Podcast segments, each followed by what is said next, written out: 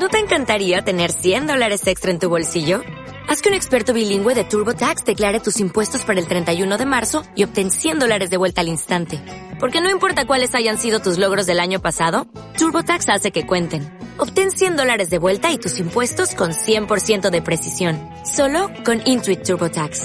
Debes declarar para el 31 de marzo. Crédito solo aplicable al costo de la presentación federal con TurboTax Full Service. Oferta sujeta a cambios o cancelación en cualquier momento. Muy buenos días, hermanos. Buenos días. Bienvenidos sean todos ustedes a la Iglesia Internacional de Cristo, donde la Biblia te muestra el camino. Amén. A todos los amigos que nos visitan, queremos darle la más cordial bienvenida a nuestra reunión de domingo. Amén. Estamos hablando sobre las cualidades de la iglesia. Es una bendición el poder este, ser parte de la iglesia, pero es una eh, bendición también ser parte de esas cualidades de la iglesia. Porque cada cualidad que la iglesia tiene es una cualidad también que debe de estar en nuestra vida, ¿verdad? Que debe estar dentro de nuestro corazón. Hablaba Edwin el día miércoles sobre las relaciones y es parte de nuestra vida. Eh, va a ser una cualidad de la iglesia, ¿verdad? Va a ser una cualidad de la iglesia siempre y cuando sea una cualidad en nosotros. Pues vamos a hablar hoy de una iglesia santa. ¿Qué es una iglesia santa? ¿Verdad? Una iglesia santa es una iglesia formada por personas santas, ¿verdad? Es una iglesia formada por personas que son santas, una iglesia formada por personas que buscan, trabajan en la santidad. Pero cuando hablamos de ser santos, cuando hablamos de tener santidad en nuestra vida, ¿verdad? O cuando hablamos de que debo de ser santo o que la iglesia está formada de santos, ¿verdad? De pronto, pues pueden venir imágenes a, a nuestra mente, a nuestra vida, ¿no? Porque a veces todo depende de nuestro trasfondo, ¿verdad? A veces podemos pensar cuando hablamos de santo, pues nos podemos imaginar algo así, ¿no? Tú puedes pensar en un santo, ¿verdad? En un santo católico, ¿verdad? Entonces tú dices, ¿seré yo santo? ¿Verdad? ¿Seré yo un santo? Y puedes pensar y puedes tener esa imagen en tu cabeza. Todo depende de tu trasfondo. Puedes pensar si naciste en los 60, puedes pensar cuando hablan de santo, puedes pensar que este es el santo, ¿no? Entonces cuando hablan, tengo que ser un héroe, ¿no? Tengo que ser un superhéroe, ¿no? ¿Verdad? Si hablan del santo, ¿verdad? Igual puede ser que tú pienses, bueno, yo no sé de qué estarán hablando, del santo, ¿verdad? Tengo que ser como el santo, ¿no? ¿Verdad? Tengo que ser el enmascarado de plata, ¿verdad? Pero más allá de una meta en la santidad, la santidad no es una meta que debo de alcanzar, la santidad es un trayecto que debo de recorrer. No es un lugar a donde voy, no es una meta que alcanzo es la senda por donde camino. Y nosotros necesitamos tener santidad en nuestra vida. Y es lo que hoy vamos a hablar. Por favor, acompáñenme a orar. Padre que estás en el cielo, queremos darte gracias por darnos la oportunidad de estar juntos. Padre, en esta mañana te pedimos por tus escrituras que puedan tocar nuestro corazón. Padre, que puedan ayudarnos a nuestra vida y que nos ayude a poder alcanzar esa santidad a poder tener esa santidad en nuestro corazón, en nuestra mente, en nuestro actuar, que sea nuestro diario vivir, estar en santidad y, buscar, Señor, todos los días ser más como tu Hijo Jesucristo. Ayúdanos, por favor, a tener una iglesia santa. Ayúdanos que nuestra iglesia tenga esa cualidad siempre, la santidad, que no sea algo eh, o un lugar donde solo venimos a reunirnos y cada quien vive como le da la gana, sino un lugar donde estamos viviendo en santidad, en reverencia, en temor a ti, Dios. Ayuda a que nuestra iglesia crezca cada día más en la santidad, que nuestros hijos, Padre, puedan ser jóvenes santos, que puedan buscar esa santidad y que puedan darte la honra y la gloria a través de esa cualidad en sus vidas y en la vida de la iglesia. Utilízame, que no sean mis palabras sino las tuyas, y oramos en Jesús. Amén. Por favor, acompáñenme a Efesios 5:25. Efesios 5:25 dice, Él entregó su vida por ella. ¿Por quién? Por la iglesia, a fin de hacerla santa y limpia, ¿verdad? Alabarla mediante la purificación de la palabra de Dios.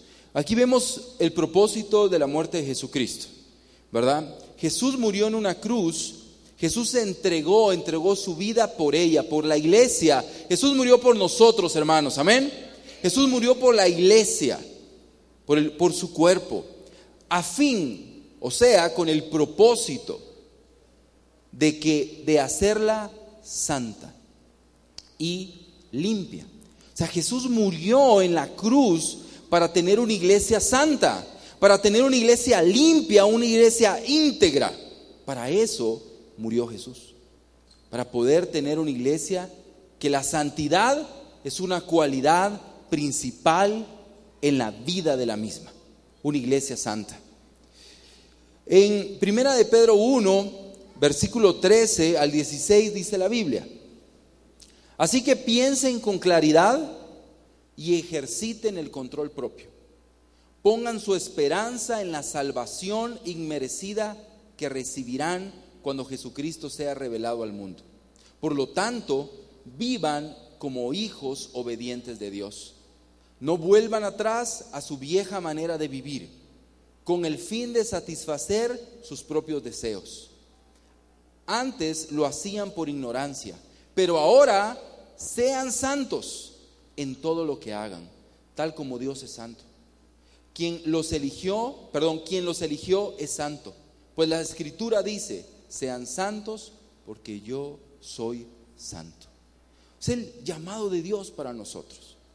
Es el desafío de Dios para nosotros. Vivan como hijos obedientes de Dios. Dice que nosotros no vivimos para satisfacer nuestros propios deseos, sino para vivir en santidad y ser santos como Dios lo es. Dios es santo, amén. Y Dios desea que nosotros seamos santos. Cuando piensas eso, te da un poco de shock, ¿no? Entonces, ¿yo cómo voy a poder ser santo como Dios? Si dice la Biblia que, que Dios nunca ha pecado. Si dice la palabra de Dios que Dios no puede ni siquiera tentar a nadie porque Él ni siquiera siente tentaciones. ¿Cómo yo ser santo como Él? Es porque no tenemos el concepto real de lo que es santidad. ¿Qué es santidad? Santidad es separado de lo común. Dios es santo porque no solo porque no peca, porque es completamente y 100% íntegro, sino porque Él es diferente al mundo. Y cuando Dios nos llama a ser santos, nos llama la palabra santidad o ser santo significa ser separado. ¿Sí? Separado de lo común. Ser distinto, ser diferente. Es salir de lo común es no ser parte de lo mismo. El mundo está contaminado, el mundo está lejos de Dios, es un mundo caído y tiene sus principios, sus preceptos, sus valores. Vivir en santidad es no vivir de acuerdo al mundo, sino tener otro nivel de pensamiento, ser diferente.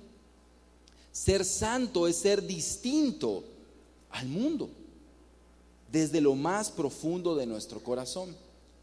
Algunas religiones han confundido ese término como es separado. Dicen, bueno, entonces separémonos del mundo y nos vamos a vivir en un monasterio, en una montaña, porque ahí vamos a poder vivir en santidad, porque vamos a estar separados de la contaminación del mundo. Pero vemos en la Biblia que eso nunca fue así. Bíblicamente la gente vivía dentro de la sociedad, era parte de la sociedad, era parte de las ciudades, de los pueblos, tenían trabajos que las demás personas tenían, pero vivían en santidad. Tenían una manera de pensar distinta a la de las personas. Hoy vamos a hablar algunos puntos importantes en cuanto a la santidad, en cuanto a cómo Dios desea que nosotros vivamos. ¿Y cuál es la visión que Dios tiene para su iglesia? No la visión de los líderes de la iglesia, sino la visión bíblica. Dios quiere una iglesia santa. Dios quiere una iglesia que vive en integridad. Y vamos a ver algunos puntos. Primero, santo en mi conducta. El poder ser santo en mi actuar, en cómo yo vivo, en cómo yo me desenvuelvo en mi diario vivir. Una de las áreas principales que nosotros necesitamos cuidar es nuestros ojos. Vamos a ir a Mateo 19, 15, 19. Dice, pues del corazón salen los malos pensamientos, el asesinato, el adulterio, toda inmoralidad sexual, el robo, la mentira y la calumnia. ¿De dónde nace toda la maldad y toda esa falta de santidad? Dentro de nuestro corazón. Entonces el principio es trabajar mi corazón. Tengo que trabajar mi corazón. Pero Dios se opone a la inmoralidad sexual, al robo, a la mentira y a la calumnia. ¿Qué debo de cuidar entonces, según lo que la escritura me dice? Primero, tengo que cuidar mis ojos. Tengo que cuidar mis miradas. Dice la palabra de Dios que si los ojos que son las ventanas del alma son oscuridad, cuánta mayor oscuridad habrá dentro de mí. Habrá dentro de mi corazón. Para poder vivir en santidad y tener una iglesia santa, una iglesia que cuida sus ojos, que cuida lo que está viendo en la televisión, en el internet, en la calle. Cuida sus ojos porque quiere cuidar su alma. Cuida sus ojos porque quiere vivir en santidad. Porque la Biblia dice, sin santidad nadie verá a Dios. Si utilizamos nuestros ojos para ver cosas que no son santas, que no son gratas a Dios, estos mismos ojitos que se han de comer los gusanos no verán a Dios. No lo podrán ver, no podrán observar a Dios. Y tenemos que cuidar nuestros ojos, nuestras miradas. Nosotros necesitamos tener una convicción muy radical en nuestro mirar y disciplinar nuestros ojos. Disciplinarlos. Necesitan ser domados por nosotros tener una convicción. Job tenía esa convicción. Dice la Biblia que Job había hecho un pacto con sus ojos. Dijo, yo hice un pacto con mis ojos de no ver a ninguna mujer, a ninguna joven con lujuria. Él pactó con sus ojos, él dijo, ojitos, no van a ver cochinadas. ¿Sí? Porque vamos a cuidar el corazón. Porque lo que está dentro de nosotros tenemos que cuidarlo. Porque si nuestros ojos son oscuridad, cuán grande será la oscuridad que hay dentro de nuestro corazón. Varones, necesitamos cuidar nuestras miradas. Necesitamos cuidar nuestros ojos hacia las mujeres. Hermanas también, hacia los hombres. Pero los hombres necesitamos tener una mayor convicción en esta área. Cuidar los programas que vemos. Hermanos, yo quiero decirles algo. Un ejemplo, cuando alguien está viendo novelas no está cuidando sus ojos. Nunca vamos a dar una regla en la iglesia. En la iglesia internacional de Cristo se prohíbe ver novelas. Porque eso nosotros no vivimos en reglas. Pero eso no es bueno para tus ojos. El ver actos de inmoralidad, de infidelidad, no es algo que te dé santidad, sino te aleja de esa santidad. Entonces tenemos que cuidar los programas, lo que vemos, y vamos a ver un poquito más adelante de eso. Cuidar nuestros ojos, cuidar lo que vemos. Es muy importante, hermanos. Es vital en nuestra vida. Lo siguiente que nosotros necesitamos cuidar, si esto pasa, ok, gracias, son las palabras. ¿Verdad? Dice la escritura, las calumnias. ¿Qué tal el chisme? Cuando nosotros hablamos mal de otras personas a su espalda, nosotros estamos viviendo en pecado. No es grato a Dios. Entonces nosotros tenemos que cuidar nuestras palabras. En nuestras palabras no pueden haber calumnias, chismes, hablar mal de la gente. De verdad, no podemos. No podemos hacerlo. Nuestras palabras deben ser santas. Tenemos que tener cuidado. Porque a veces de verdad, hermanos, estamos Podemos parecer, no sé, ¿ya viste aquel voz? Ay, sí, ya lo vi. ¿Ya viste aquella voz? ¿Por qué no habrá venido vos? De verdad, y solo falta esto. ¿eh? ¿Ya lo viste vos? Como que están torpeando. Ajá, como que están lavando. Nada que ver. ¿Hasta hace así? Sí. Solo agarran aviada para continuar hablando mal de la gente. Eso es vivir en falta de santidad. Nuestra boca nos hace vivir en pecado. Cuando chismeamos, criticamos, eso nos hace vivir en pecado. Y necesitamos cuidar nuestra boca, cuidar lo que hablamos de la gente. Porque al final es cobardía hablar a las espaldas de otro. Y necesitamos tener esas palabras que salen, que dice la Biblia en 1 de Pedro 4.1, que sus palabras, 4.11, que sus palabras sean como palabras de Dios. Nuestras palabras también deben de ser sanas. No podemos decir malas palabras. No debemos decir malas palabras. Palabras abusivas. Palabras que ofendan a las personas. Es que somos bien bromistas. Hay una diferencia entre ser bromista y ser abusivo. Y no es una línea delgada, es una línea bien ancha que fácilmente se cruza cuando no cuidamos nuestras palabras. Necesitamos entender que nace, dice la Biblia, que lo que sale de tu boca abunda en dónde? En el corazón. Grábate un ratito y vas a poder ver multiplicado por 100 cómo está tu corazón, de acuerdo a cómo están tus palabras. Vamos a ver otra área importante la vestimenta. Es tan importante como nosotros nos vestimos de una manera santa. Y tal vez este punto es para todos, para hombres y mujeres, pero principalmente es para las mujeres, ¿verdad? Para las mujeres. Es importante la manera en cómo se viste una mujer, sobre todo una mujer de Dios, ¿verdad? Principalmente. Pero la iglesia nunca va a publicar un catálogo de ropa. ¿Verdad? Este es el catálogo aceptado por Mirta, Jenny, Tania y Andrea, ¿verdad? Es en el, en el concilio de, la, de los internos decidimos que esta ropa no se puede usar. No vamos a perder el tiempo en eso. Pero la vestimenta es importante porque revela lo que hay dentro de ti. ¿Para qué sirve la ropa? O sea, para cubrirnos, ¿verdad? Es importante eso en nuestra vida. Primera de Pedro 3.3 dice, y que vuestro adorno no sea externo, peinados ostentosos, joyas de oro o vestidos lujosos, ¿verdad? La escritura habla en primera de Pedro de cómo las mujeres deben de vestir, ¿verdad? Y para Pedro era muy importante el poder ponerlo en las escrituras porque en los tiempos bíblicos eran como los tiempos de nosotros, sobre todo en la sociedad romana. Las mujeres de verdad gastaban cantidades muy fuertes en ropa, en vestidos, ¿verdad? Y la manera de vestir dentro de la sociedad romana, pues era bastante provocativa, bastante sexual.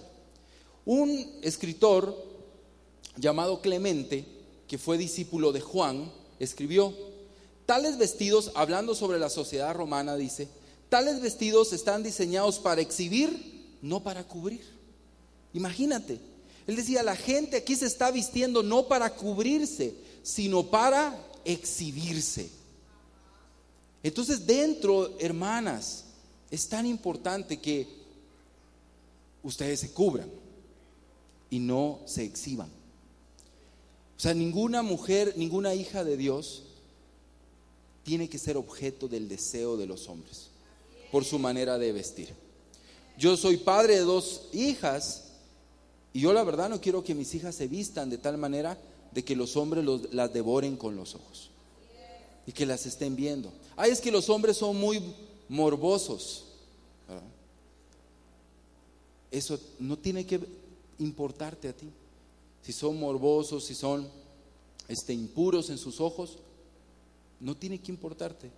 Lo que tú tienes que importar es cuidar tu corazón y cuidar el corazón de otros también en tu manera de vestir.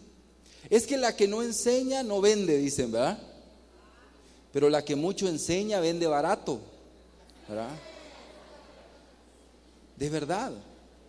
Eso no es agradable a Dios. Y en la época de los discípulos había muchas secciones que hablaban sobre este tema. Porque las mujeres en los tiempos bíblicos o en los tiempos del segundo siglo se vestían de una manera muy provocativa. Sus cuerpos estaban ceñidos de una vez a la ropa. ¿verdad? Se veía toda su silueta, toda su figura. Tenían mucha, mucha sexualidad y exhibían mucho. Nuestra, yo quiero que mi esposa se vea bonita, yo quiero que mi esposa se vea bien, pero no, de verdad, que se vea como una mujer que está provocando a otras personas. Y que yo en la calle anda, y yo, ¿por qué está viendo a mi mujer? ¿Por qué? ¿Está viendo a mi esposa? Eh. Pues la verdad es, si yo dejo que se vista así, pues de plano, pues que me aguante, ¿verdad? ¿Verdad? Nosotros necesitamos cuidar esa santidad dentro de la iglesia y fuera de la iglesia. No hay ropa para dentro de la iglesia y ropa para fuera de la iglesia. ¿Verdad? Necesitamos vivir en santidad. ¿Verdad? Y la ropa fue hecha para cubrir, no para exhibir. ¿Verdad? Para eso fue hecha la ropa. Esa es la razón por la cual la ropa se hizo. Hablando también de las acciones. Nuestras acciones, nuestra manera de comportarnos debe ser santa. ¿Cómo significa de ser diferente al mundo? ¿Qué pasa en el mundo cuando alguien se te atraviesa en un vehículo? Lo insultan, lo maltratan, le, le dicen cosas. Entonces, si nosotros somos santos, alguien se nos va a atravesar y nos va a asustar, pero no lo vamos a insultar. No vamos a ofenderlo, no vamos a gritarle, porque nuestras acciones son santas. Entonces nuestras acciones deben de ser llenas de santidad. Mira lo que escribió Tertuliano, un discípulo que vivió en el siglo segundo. Dice, ¿cómo puede ser justo? Dice, ver las cosas que son injusto hacer y aquellas que contaminan al hombre cuando salen de su boca, ¿no lo, no lo contaminarán cuando entran por sus ojos y sus oídos? Pregunta, o sea, si es pecado ser infiel a mi esposa, ¿no es pecado también deleitarme viendo eso en una novela? ¿Ya viste qué pasó con aquel? Sí, engañó a la Rosa María Guadalupe. De verdad. No, ese hombre. Pero es que también ella, también ella ya lo engañó con Julio Esteban. O sea, si es pecado hacerlo, es pecado verlo. Si es pecado hacerlo, hablarlo, es pecado oírlo. Si es pecado decir malas palabras, es pecado oírlas también. Nos contamina. Entonces necesitamos cuidar nuestras acciones, cuidar lo que vemos. Nosotros no podemos pensar, yo soy maduro, los jóvenes no pueden ver películas para adultos. No, nadie que sea un cristiano puede ver películas para adultos. Nadie, nadie. No, nada, nada. No, es como, ah, nosotros ya estamos casados, mi amor, ya podemos ver ese tipo de películas. No la puedes ver. Es pecado, es pecado hacerlo, es pecado verlo. No podemos, necesitamos cuidar nuestras acciones. Nosotros no prohibimos que la gente se divierta. No, no, es prohibido que la gente vaya al cine, no es prohibido que la gente vea una película, no es prohibido que la gente escuche música, no es prohibido. Pero ¿qué tipo de música estás oyendo? ¿Qué tipo de película estás observando? ¿Qué tipo de acciones estás haciendo en tu vida? Necesitamos cuidar nuestra santidad y entender que eso te da la convicción de ser diferente, pero te hace sentir bien, vivir de esa manera. El primer beneficiado eres tú. Eres tú. El primer beneficiado soy yo, al vivir como a Dios le agrada. También necesitamos ver otra de las áreas donde debemos de ser santo es en nuestras relaciones. Debemos de tener santidad en nuestras relaciones, en mis relaciones. Y vamos a ver algunas áreas importantes. Mateo 7:12 dice, haz a los demás lo que quieras que, lo, que, hagan a ti, que te hagan a ti. Esa es la esencia de todo lo que se enseña en la ley y en los profetas. La regla de oro. Esa regla no se la inventó Jesús. Esa regla existía muchísimo dentro del judaísmo, pero ellos lo hablaban de una manera negativa. ¿Cómo? No hagas a los demás como no quieres que hagan contigo. Pero Jesús la cambió a una visión positiva. Dice, haz a los demás todo lo que quieras que te hagan a ti. Una manera, ahí nos damos cuenta cómo Jesús aunque enseñaba lo mismo, lo enseñaba de una manera completamente distinta y con plena autoridad. Necesitamos cuidar nuestras amistades. ¿Qué tal las amistades en nuestra vida? Cuando yo vine a la iglesia y, una de las cosas que me animó fue ver las amistades. Es ver a las personas que se amaban, que estaban juntos. Pero lo que aprendí dentro de la iglesia y me enseñaron estudiando la Biblia era, nuestras amistades deben de glorificar a Dios, ¿verdad? Esta enfermedad no va a terminar en muerte, ha de servir para la gloria de Dios. Y aprendíamos de que nuestras amistades debían de darle gloria a Dios, debían de ser agradables a Dios. Sabes, hermano, nosotros necesitamos construir amistades así dentro de la iglesia. Y, tener amistades santas, amistades donde estamos haciendo cosas buenas, no amistades donde nos estamos solapando el pecado. Esas no son buenas amistades. ¿verdad? No son buenas. Nosotros tenemos que tener esa santidad en nuestras relaciones. ¿Cómo nos llevamos bien? Pero nos cuidamos espiritualmente nos ayudamos espiritualmente, hablamos la verdad de Dios o solo son amistades de relajo, de diversión, de carcajadas o amistades que dan la gloria a Dios. Nosotros tenemos que tener santidad en nuestras amistades. Matrimonios, debemos de tener amistades con otros matrimonios que sean amistades de santidad, donde nos ayudamos en nuestras necesidades como matrimonios. Solteros deben de tener amistades que den, dan gloria a Dios y que Dios se siente feliz, que para Él es grato ver esas amistades, porque se están ayudando a acercarse a Dios, se están ayudando a poder ser mejores discípulos de Jesús. Y así todas las áreas de nuestras relaciones con las amistades necesitamos construir amistades que den gloria a Dios. Si tú no tienes amigos, Edwin nos enseñaba el miércoles, el día que estés solo, nadie te va a ayudar y necesitamos construir amistades. Noviazgos. Nosotros creemos dentro de la iglesia que los noviazgos deben de ser santos, que debe de haber santidad dentro de los noviazgos. O sea, que nosotros, de verdad, los que tuvimos un noviazgo dentro de la iglesia, los que tienen un noviazgo dentro de la iglesia, Dios quiere santidad dentro de un noviazgo. Nuestros noviazgos no, no deben de ser noviazgos que tengan que haber sexualidad que tenga que haber impureza, sino una amistad especial que se construye para después tener un matrimonio muy sano y una vida muy sana cuando construyes un noviazgo sano en tu vida.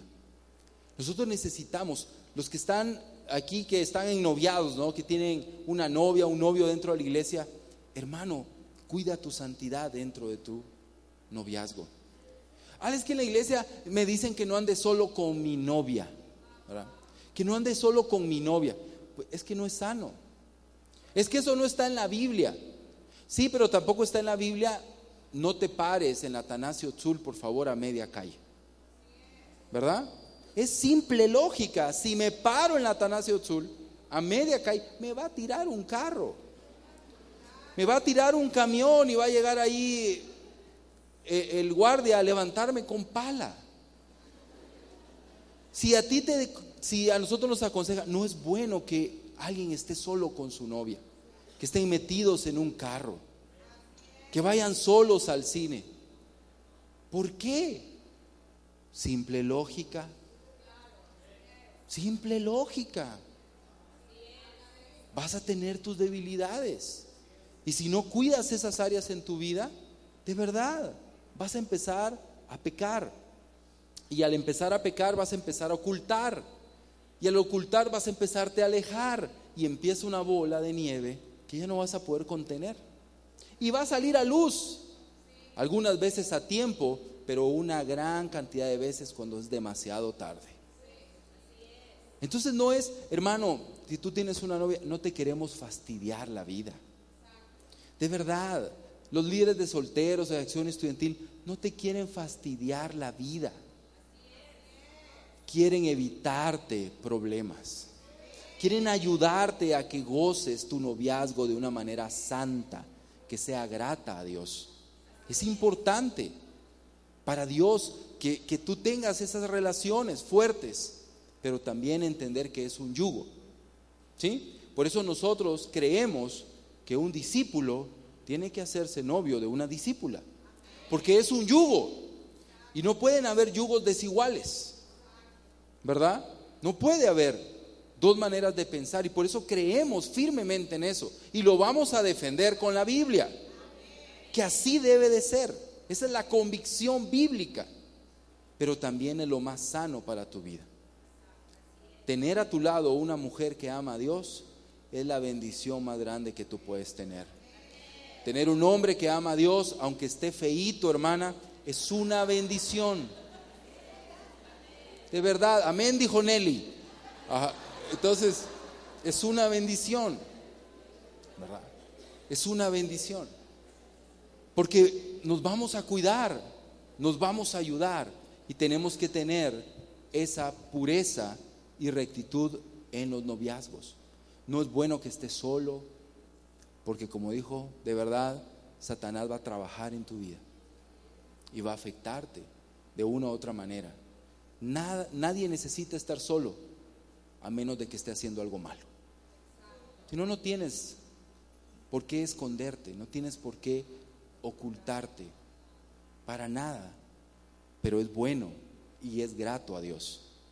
Matrimonios, tener pureza dentro del matrimonio nuestro trato debe ser con pureza. Nuestra relación de matrimonio debe ser con pureza. Nosotros como esposos no podemos igual que cualquier discípulo, cualquier hombre que ama a Dios, ver pornografía, ver escenas sexuales. No podemos, eso es pecado. Eso no agrada a Dios. Nosotros necesitamos tener un matrimonio santo, diferente a los matrimonios del mundo sino un matrimonio que dé gloria a Dios. Y sabes, me encanta a mí Malaquías 2 porque dice, Dios quiere matrimonios santos, matrimonios fieles a la mujer de su juventud. ¿Por qué? Porque quiere construir una generación santa. Matrimonios santos construyen una generación santa.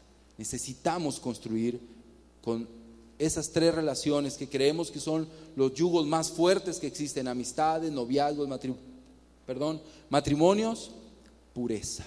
Necesitamos tener pureza en nuestra vida. Vamos a avanzar. Mira lo que dice Salmo 86, 11. Enséñame tus caminos, oh Señor, para que viva de acuerdo a tu verdad.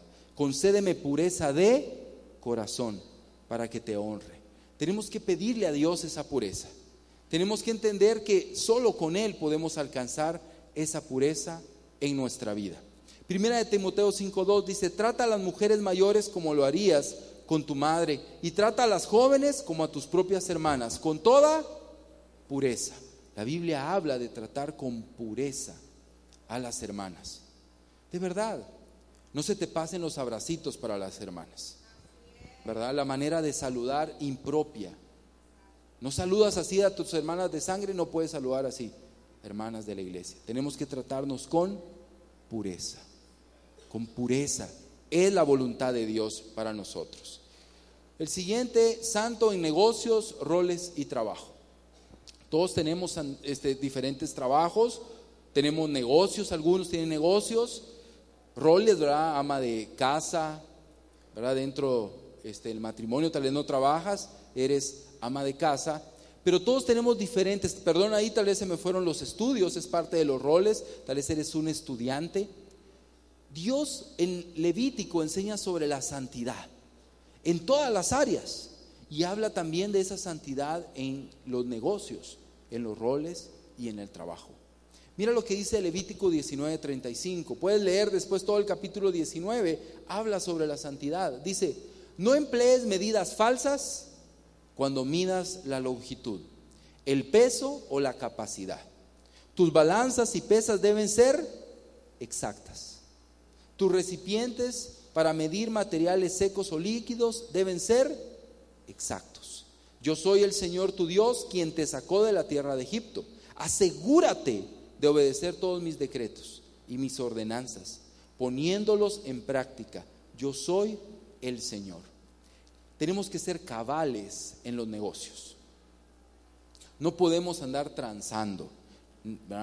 Los mexicanos dicen, el que no tranza no avanza, ¿verdad? Y es cierto, económicamente, si tú transas, eres este, una persona incorrecta, puedes avanzar, puedes hacer mucho dinero. Pero Dios dice, tus balanzas y tus pesas deben de ser exactas, exactas. El otro día una señora en Shela que iba todos los días al mercado porque tenía un pensionado en su casa, iba ahí con sus amigos. Hola vos Juanito, ¿cómo estás? ¿Cómo está doña Alba? Le decía Juanito. Y viene a comprar la carne y compraba carne como para 11 jóvenes, imagínate, todos los días. Compraba verduras y compraba todo eso. ¿Verdad? Y ella siempre iba con el mismo carnicero, todos por años iba con el mismo carnicero. Cuando un día, no sé en dónde, creo que en Semaco, compró una pesa digital chiquitita, ¿verdad? Y fue donde el Juan, a ver qué le estaba vendiendo, ¿no? Dijo, mira, dame tan libra de esto, de, de lo otro, ¿no? Las señoras saben los términos, ¿verdad? ¿verdad? Entonces viene y él le mide, pues cuánto quiere, pues tantas libras, lo mide, ¿va? Y cuando saca ahí de su costalito del mercado, saca su pesita. Empezó a sudar frío el Juan. Híjole. A ver, ponémelo aquí, le dijo.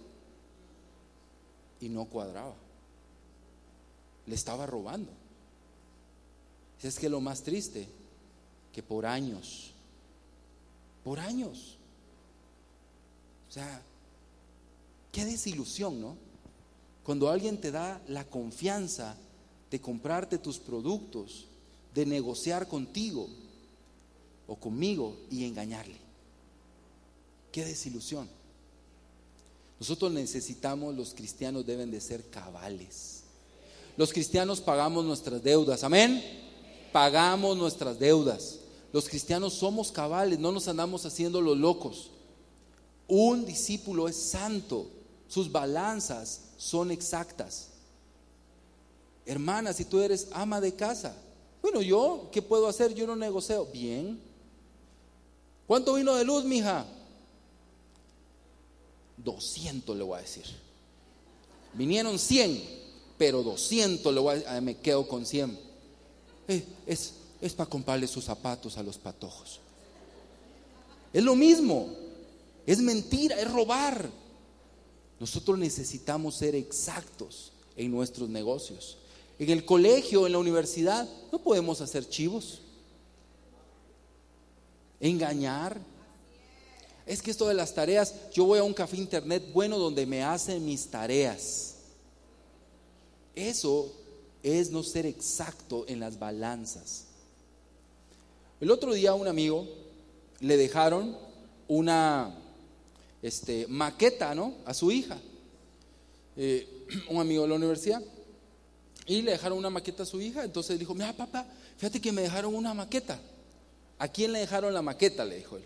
A mí. ¿Ok? ¿Será que me puedes ayudar? Yo te voy a comprar las cosas. Aquí están las cosas. Hola, pero ¿no me la vas a hacer? No. ¿A quién le dejaron la maqueta? A mí. Bueno, hace la maqueta. Y hizo la maqueta. Ahí como pudo la pobre, ¿verdad? Hizo su maqueta. Cuando llega al colegio, ¿verdad? Las demás niñas llevaban aquellas maquetas.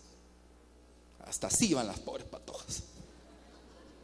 De madera, tabla, yeso. Y él con sus cositas, su maqueta tocho morocho, ¿verdad? Feita. Y llega y él acompañó a su hija y le habla a la maestra y le dice, a mi hija la califica mejor que a ellas, porque ella hizo su maqueta. Ellas no hicieron su maqueta. Ellas pagaron para que le hicieran la maqueta. Así que ella la califica como debe de ser.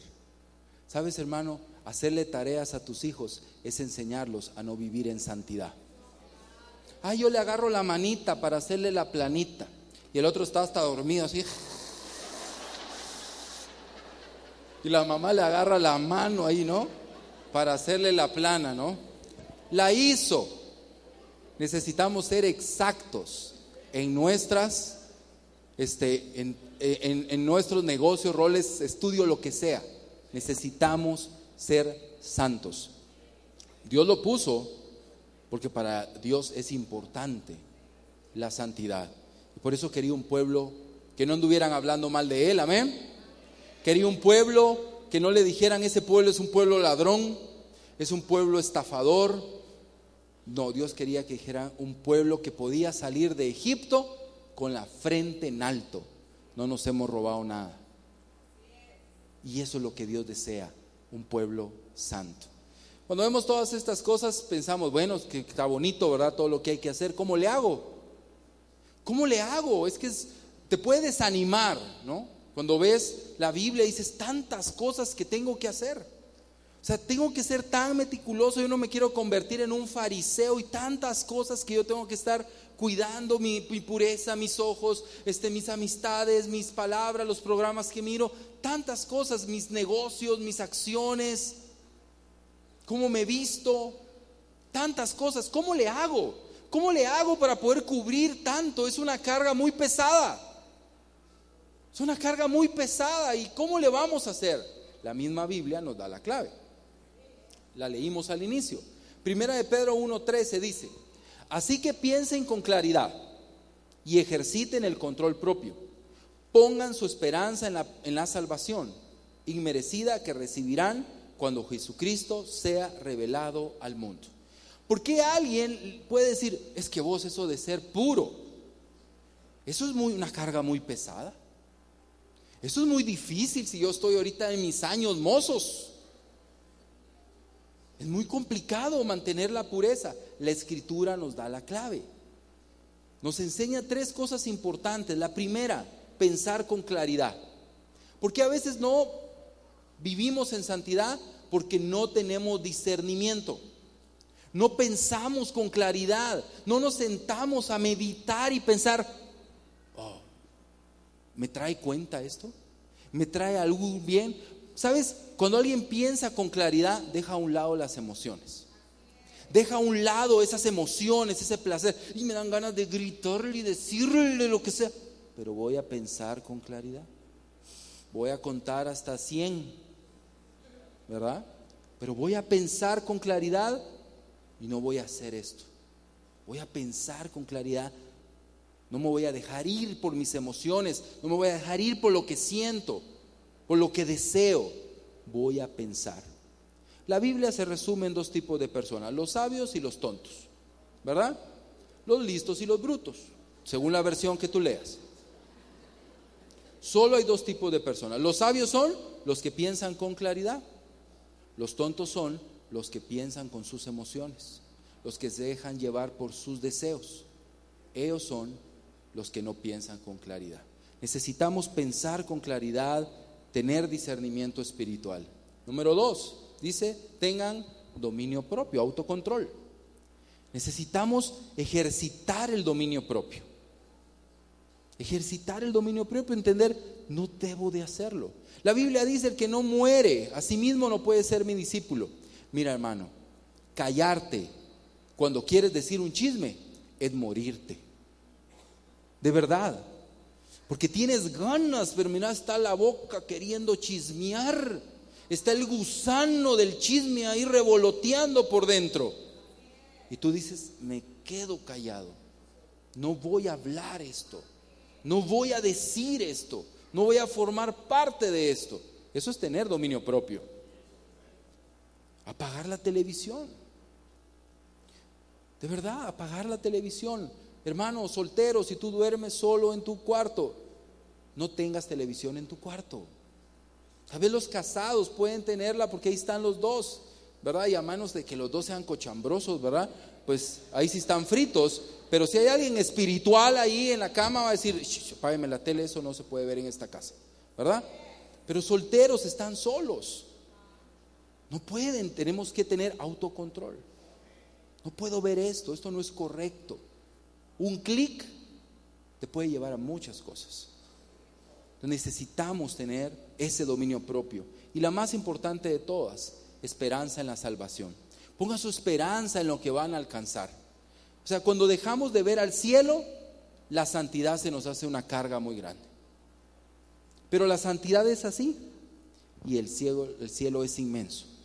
Cuando ponemos nuestra esperanza en un día ver a Dios, cuando ponemos nuestra esperanza en un día conocer a Jesús, todas las áreas que debemos de cambiar son más fáciles de llevar. Amén.